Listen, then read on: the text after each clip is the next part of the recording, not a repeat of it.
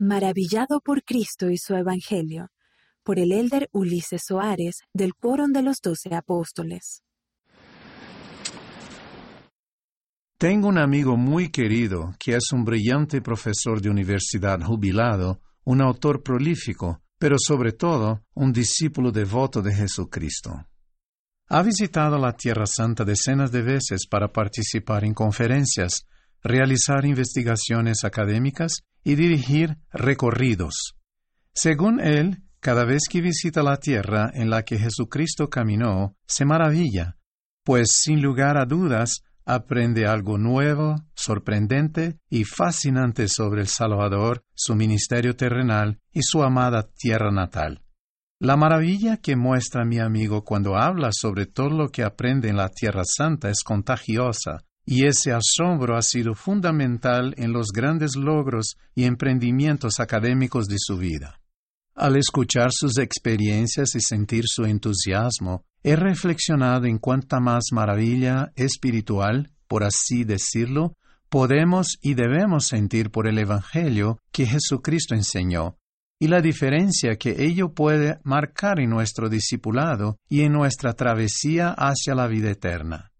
El asombro al que me refiero es la sensación de emoción, maravilla o admiración que sienten en común todos los que centran sus vidas de todo corazón en el Salvador y sus enseñanzas, y que reconocen humildemente la presencia de Él en sus vidas.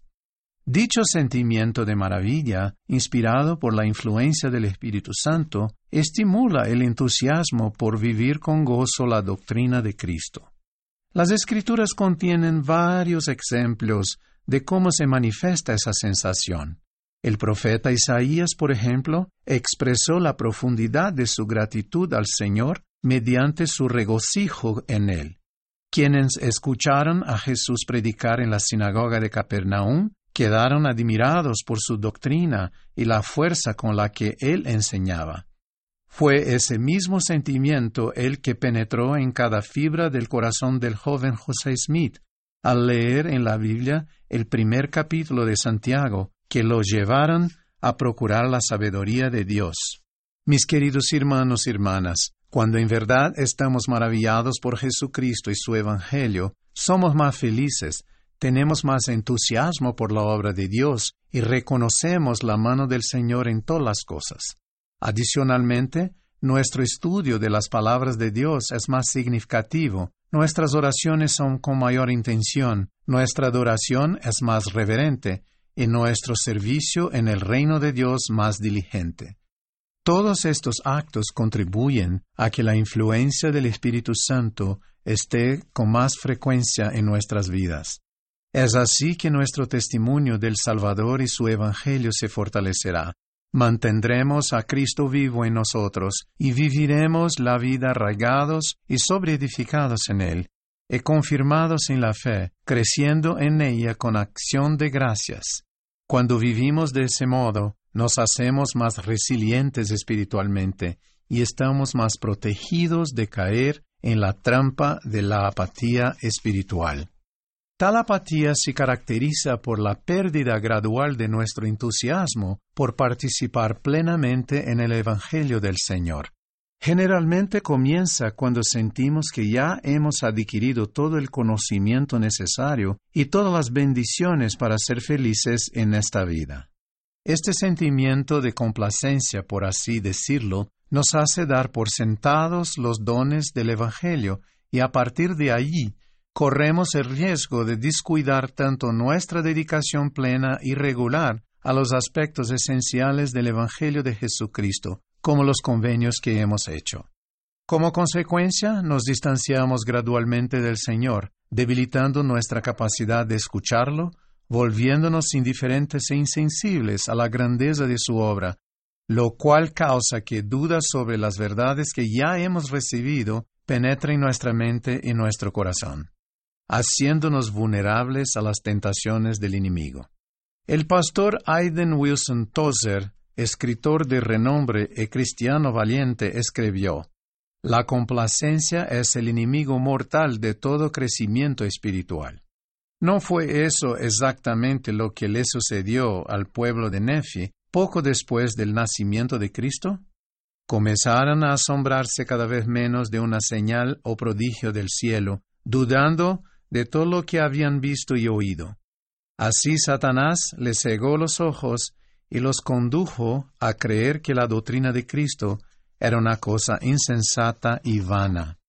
Hermanos y hermanas, en su perfecto e infinito amor y conociendo nuestra naturaleza humana, el Salvador ha establecido el modo de que evitemos caer en la trampa de la apatía espiritual. La invitación del Salvador nos da una perspectiva más amplia, especialmente teniendo en cuenta el mundo complejo en el que vivimos. Aprende de mí, escucha mis palabras, camina en la mansedumbre de mi espíritu, y en mí tendrás paz. Al aceptar la invitación del Salvador, demostramos nuestra humildad, nuestro deseo de ser enseñables y nuestra esperanza de ser más semejantes a Él. Esta invitación también incluye servirle a Él y ministrar a los hijos de Dios con todo nuestro corazón, alma, mente y fuerza. La parte central de nuestro esfuerzo en dicha travesía son, por supuesto, los dos grandes mandamientos, amar al Señor nuestro Dios y amar a nuestro prójimo como a nosotros mismos.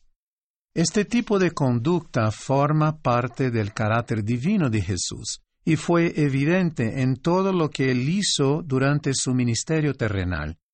Por tanto, cuando nos dedicamos con intención y verdaderamente a mirar hacia Él y aprender de su ejemplo perfecto, llegamos a conocerlo mejor.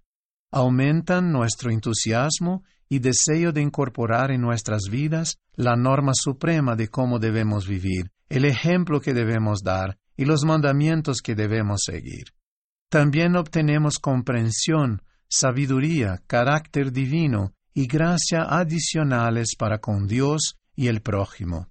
Puedo asegurarles que nuestra capacidad de sentir la influencia y el amor del Salvador se intensificará en nuestras vidas, ensanchando nuestra fe, nuestro deseo de actuar con rectitud y la motivación de servirle a Él y a otras personas.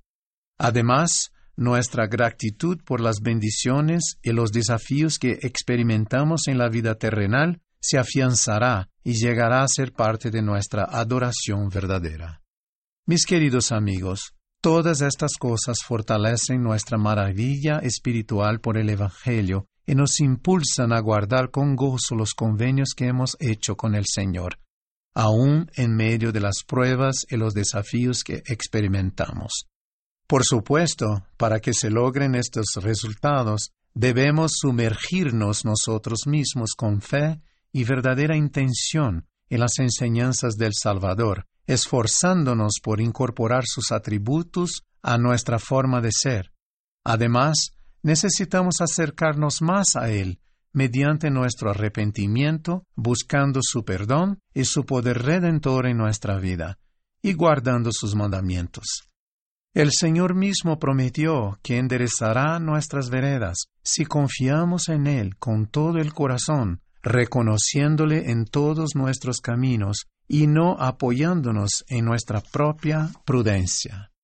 Un hombre que conocí recientemente, cuyo nombre es Wes, aceptó la invitación de Cristo de aprender de él y de su Evangelio, y comenzó a experimentar maravilla por su amor tras veintisiete años de haberse distanciado de la senda de los convenios. Me dijo que un día le contactó vía Facebook un misionero, el Elder Jones, que había sido asignado temporalmente a su área antes de ir a la misión, a la que había sido asignado en un principio en Panamá.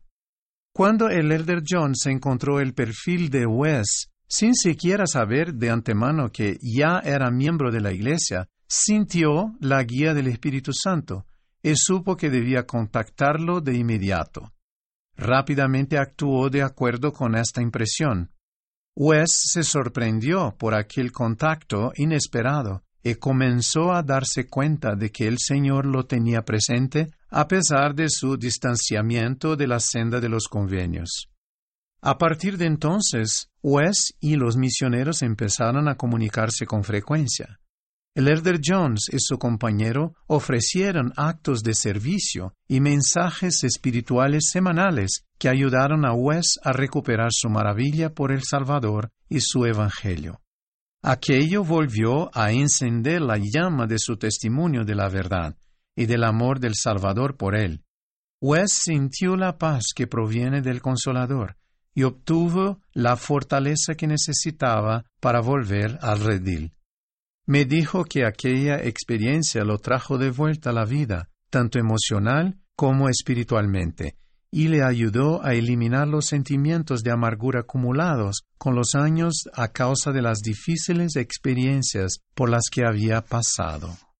Tal como mi reflexivo profesor amigo mencionado anteriormente ha observado, siempre hay algo asombroso y fascinante para aprender sobre Jesucristo y su Evangelio.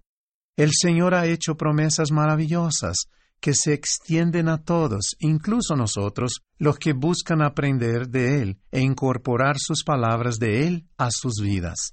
A Enoch le dijo, He aquí mi espíritu reposará sobre ti, por consiguiente, justificaré todas tus palabras, y las montañas huirán de tu presencia, y los ríos se desviarán de su cauce y tú permanecerás en mí, y yo en ti. Mediante su siervo, el rey Benjamín, el Señor declaró, Seréis llamados progenie de Cristo, hijos e hijas de Él, porque he aquí, hoy Él os ha engendrado espiritualmente. Pues decís que vuestros corazones han cambiado por medio de la fe en su nombre. Por tanto, habéis nacido de Él, y habéis llegado a ser sus hijos y sus hijas.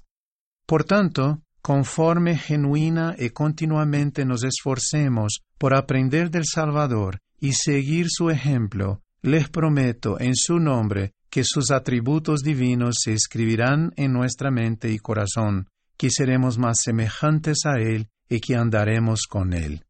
Mis queridos hermanos y hermanas, Ruego que siempre nos mantengamos maravillados por Jesucristo y su amor completo, infinito y perfecto. Que el recuerdo de lo que han visto nuestros ojos y han sentido nuestros corazones aumente nuestra maravilla por el sacrificio expiatorio del Salvador, que puede sanarnos de nuestras heridas espirituales y emocionales y ayudarnos a acercarnos más a Él que nos maravillemos de las grandes promesas que el Padre tiene en sus manos y que ha preparado para quienes son fieles. De vosotros son el reino y sus bendiciones, y las riquezas de la eternidad son vuestras. Y el que reciba todas las cosas con gratitud será glorificado. Jesús es el Redentor del mundo, y esta es su iglesia. Doy testimonio de estas verdades en el nombre inspirador, sagrado y sublime de nuestro Salvador Jesucristo. Amén.